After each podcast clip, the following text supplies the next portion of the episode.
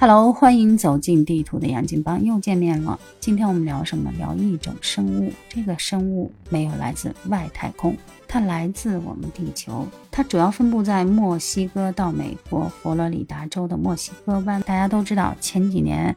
经常我们提到的有什么福寿螺？福寿螺呢，被大家痛恶的点在于它吃农作物，而且它的繁殖率还特别高。福寿螺的天敌可能也是我们中国人啊，大家把它做成了一道餐桌上的美食。这福寿螺这外来的生物入侵，我们找到了化解的一个途径。还有前些年大家都知道外来入侵的一些生物，还有什么鳄龟。其实所有的这个外来生物入侵的最典型的点在于什么？都是作为一种宠物来被驯养，养着养着，最后由于自己不想养了，又不想负责，随便呢就把它丢弃到某一处环境当中，结果呢就对这个环境造成了一定的伤害和污染。这不嘛，这两天河南汝州的某公园为了抓捕两条恶雀鳝，连着奋斗了好几天，没日没夜。又是把这水抽干，又是组织相关人员围捕。好多人说了，这个恶雀鳝什么时候出现呀？这都围捕了几天了，甚是搞得这么浩大，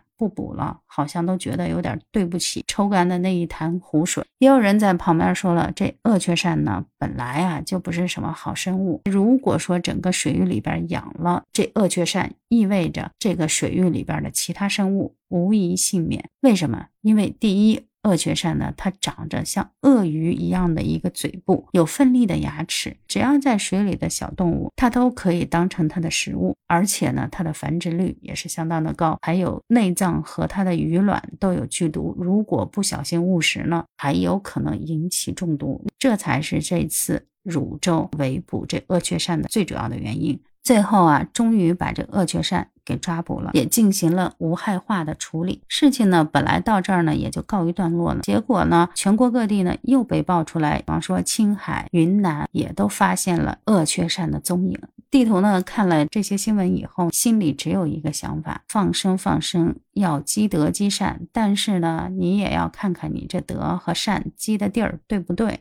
对于这种外来的生物，我们国家有没有相应的法律规范？就像有些网友在那说了，只要抓住这个放生者，是不是就应该施以重刑？这样才不会让更多的人去效仿。因为这个成本太低了，自己不想养，完全可以放生。爱心泛滥呢，也可以放生。这样下去的话呢，很多的外来物种都会入侵到我们的国家。为什么在货物入关的时候呢，海关有的时候要检查各种动物的免疫之类的，就是因为怕有一些有害的生物入侵到我们的国土。地图呢，在这儿也呼吁大家一下，保护环境，保护我们的家园，应该人人有责，而不是说你觉得你自己是。大善人，你就是大善人了。从某种意义上来讲的话，这是一种不负责任的行为。希望呢，以后这些善心啊，不要那么泛滥，请把你们的好意收起，还我们一个良好的生态环境。好了，这一期的节目就到这儿了，讲的有点环保。不管怎么说呢，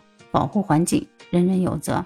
如果你有什么想听的或者好玩的，都可以在节目下方留言评论。如果觉得地图的杨劲邦还不错的话呢，拍起小手，点个关注、订阅、五星好评。地图在这儿，祝您开心快乐，明天再见，拜拜。